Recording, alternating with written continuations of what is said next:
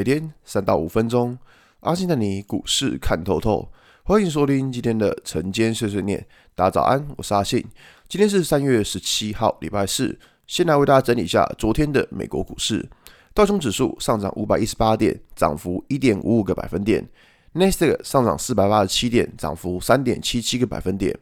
S M P Y 指数上涨九点四三点，涨幅二点二一个百分点。费城半导体指数上涨一百五十九点，涨幅五点零三个百分点。可以看到昨天美股四大指数都是上涨的，尤其是呃像是科技股的 Nasdaq 或是费城半导体指数涨幅其实都不小。那大家想说奇怪，昨天联准会是讲了什么东西，怎么会涨幅这么多呢？这边来跟大家稍微讲一下，就是说昨天晚上联准会的会议记录，它到底讲了什么？首先第一个升息，升息一码这个东西是符合市场预期的，反正昨天提到嘛，一码是符合预期，两码就是会让市场很惊吓。那所以昨天升息一码算是一个符合预期的状况。那大家想说，诶，符合预期，那为什么会呃？喷了这么多呢？好，那第二件事情在于说，联准会在昨天他们有宣布，在五月份的时候就可能会开始进行所谓缩表的动作，缩减资产负债表。哇，大家想说，哇，又是升息，五月份又缩表，这个速度会不会太快了？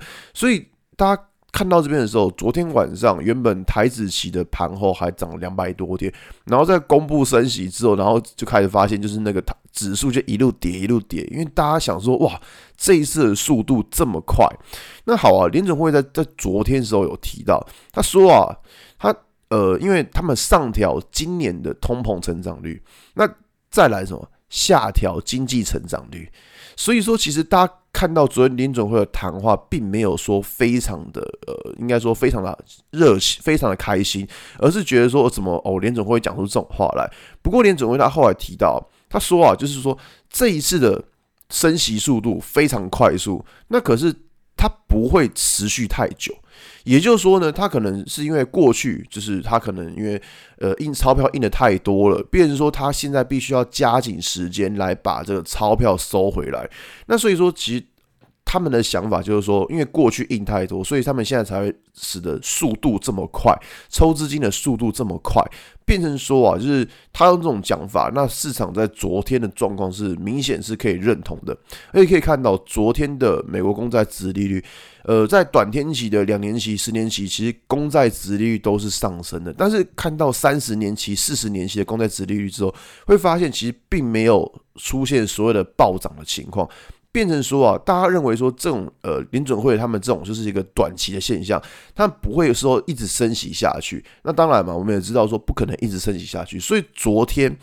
可以看到，就算公债殖利率暴涨，但是科技股还是相对强势，就是因为说。我们知道嘛，公债值利率涨对于科技股来说是一个坏事，但是昨天是只有涨短天期的，而没有涨长天期的，变成说市场就会认为说，哦，联准会在升息跟缩表这个动作只是一个暂时性的，然后把它一次到位的概概念。不是说啊，我要一直升，一直升，不是。那这个东西就可以化解市场的疑虑。反正昨天大概就是这一件事情，所以让市场是呃比较认同联准会昨天谈话。那当然，我个人觉得想法就是，反正呃认不认同不在于我们想的吧。我觉得如果假设在开会之前，呃美国股市是一路爆喷的话，那可能这一次的讲法就算是同样讲法，我觉得市场也不一定认同。那反正以现在的情况而言呢，总之就是嗯，反正。反弹总是好事嘛，总比一路在破底要来的好。那而且我们来看到，如果以现行来说的话，整个美国股市的现行其实它并没有出现一个。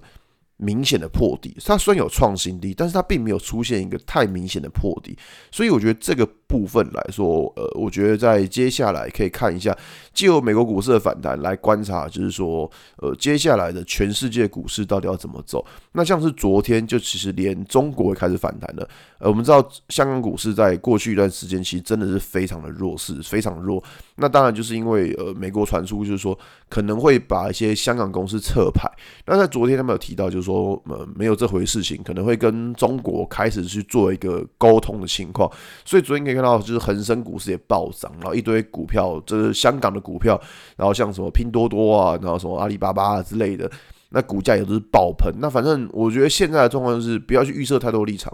嗯，指数能够反弹，那就是先让它反弹。不过要留意的情况就是说，在上方其实还有蛮多的